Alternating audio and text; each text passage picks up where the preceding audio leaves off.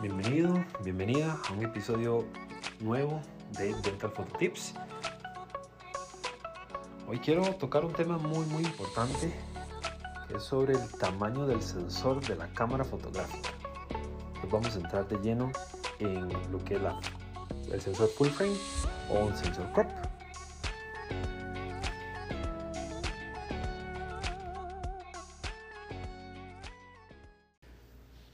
En el episodio 3, ahí yo les mencioné las características que tenemos que considerar para una cámara fotográfica para fotografía dental que como vimos debe ser una cámara digital y de un solo lente que son las DSL que puede ser le agregamos una R si es reflex o una M si es mirrorless. Entonces Digital Single Lens, Reflex o Mirrorless.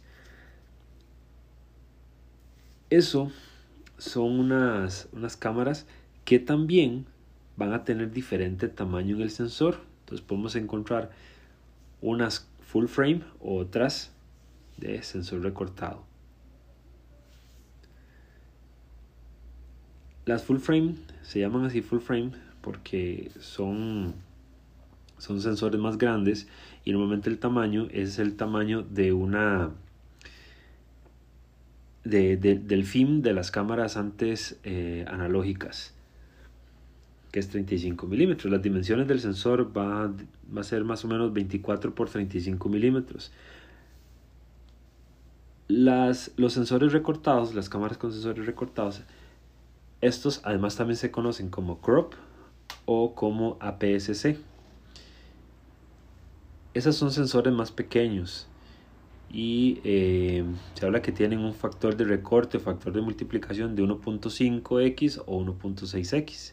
Normalmente 1.6x serían las Canon y 1.5x en la Nikon. Al ser sensores más pequeños, obviamente van a ser cámaras que van a pesar menos, van a ser de un tamaño más pequeño, a diferencia de las full frame, que además de ser más grandes y más pesadas, tienden a ser más costosas. La característica entonces principal, justamente como lo mencioné, es el tamaño este y eso nos va a afectar en el resultado final de una fotografía. Por ejemplo, vamos a tomar una fotografía que va de canino a canino en una full frame y en esa misma posición con ese mismo lente, si utilizamos una APS-C o una, una, una cámara con sensor crop, lo que vamos a ver es muchísimo menos. Van a ser los dos centrales y parte de los de los laterales, por ejemplo. Entonces ahí, ¿qué tenemos que hacer si tenemos una crop y queremos ver la misma foto de canino a canino? Pues hacernos para atrás. Eso nos, nos va a terminar eh, afectando en lo que sería de la distancia focal. Entonces este factor de recorte o factor de multiplicación lo que hace es que, por ejemplo, si utilizamos un lente de 50 milímetros en una cámara full frame, utilizando ese mismo lente de 50 milímetros en un sensor crop, al multiplicarlo por el factor es como si estuviéramos utilizando un lente de 75 milímetros si fuera un, un factor de 1.5x o por ejemplo en lentes macro 100 milímetros, que es lo que, eh, uno de los que se recomiendan para ontología. Si utilizamos en una full frame un lente de 100 milímetros, en una crop es como si estuviéramos usando uno de 150 milímetros en una full frame. Eso eh, nos termina afectando en eso de lo que es la distancia focal y los ángulos de visión, pero lo que normalmente hacemos es que contrarrestamos eso con la, con la distancia, aumentando o disminuyendo la distancia en la que estamos respecto a lo que vamos a fotografiar. Pero existen un montón de diferencias más entre ambas. Por ejemplo, las full frame tienen mejor resolución, mayor calidad de imagen, eh, tienden a captar más luz con más eficiencia, va a capturar más detalles, detalles más finos, por ejemplo. que son cosas muy muy importantes. Y esto muchas veces lo da justamente eso, tener un sensor más grande va a tener píxeles más grandes y van a haber más cantidad de píxeles también, entonces de ahí toda esa información de color, la, la, la captura de luz va a ser muchísimo mejor en una full frame. Te podemos obtener muchísimo más información. Eso, además de, de, algo que se llama el rango dinámico, que vamos a tener más, más rango dinámico, que el rango dinámico es la, por decirlo así, este, poder capturar detalles. Cuando el rango dinámico es alto, capturar detalles tanto en objetos claros y oscuros en que en la misma foto se vean claros, no que una parte blanca salga muy blanca y el oscuro muy oscuro, eh, no. Eh, que, haya eh, ciertos contrastes que se pueden obtener, eso es el rango dinámico, la full frame nos va a dar mayor rango dinámico que una, que una crop.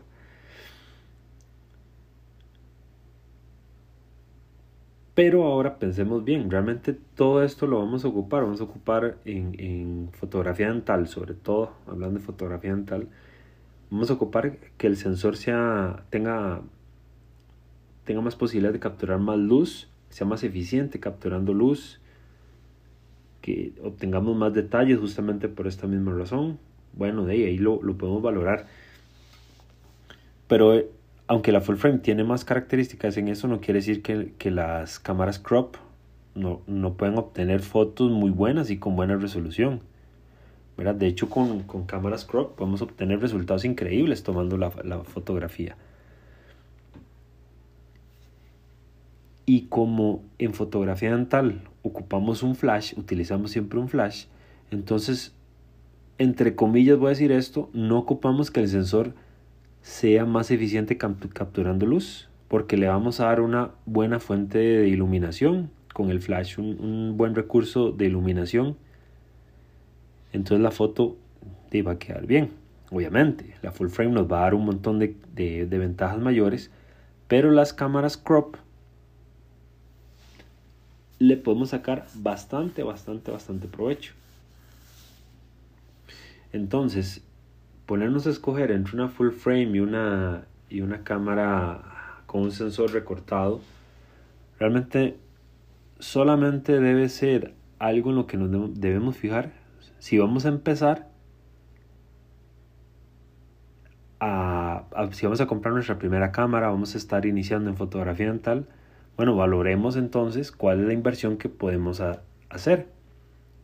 Si podemos hacer una inversión grande, una inversión mayor, podemos irnos de una vez a una full frame. Pero si realmente queremos empezar, no tenemos mucho presupuesto, podemos optar por una cámara con sensor recortado, porque de nuevo, lo más importante en la fotografía es la iluminación. No hacemos nada teniendo una cámara full frame si no tenemos un flash. No hacemos nada tampoco teniendo la cámara y el lente si no tenemos el flash. Entonces lo más importante es la iluminación. Si no podemos invertir en una full frame, compramos una cámara crop. Invertimos en una buena fuente de iluminación, ya sea un ring flash o un twin flash, y vamos a poder obtener fotos de muy buena calidad. Y eso no, no nos va a afectar en, en el resultado. Obviamente, como, como les dije y les repito, una cámara full frame nos va a dar mejor resolución, mayor calidad de la imagen. Pero, igualmente, en las cámaras crop vamos a tener muy, muy buenos resultados. Entonces, eh, en este podcast de hoy quería entrar un poquitito con más énfasis en, en este tema porque me, me, lo han estado preguntando mucho sobre si una full frame versus una crop, qué diferencias. Ok, bueno, lo más importante al principio es pensemos en que si quiero tomar fotos debo de tener buena iluminación. No me alcanza el dinero para una full frame, compremos una crop, que si hay un, una diferencia abismal de precios entre una full frame y una crop. Entonces, podemos iniciar y además vamos a estar aprendiendo a tomar fotografías. Ok, empecemos con una crop, empecemos a conocer la cámara con una crop. Ya después, cuando somos más, avanzados y, ya tal vez queremos dar un paso más en fotografía, ahora sí, cambiemos a una full frame. pero podemos iniciar con una, con una crop. Si podemos hacer la inversión desde el principio, de ahí lo podemos hacer. Si no, empecemos como la gran mayoría lo hemos hecho, comprándonos equipo económico que nos permita obtener fotografías de muy buena calidad.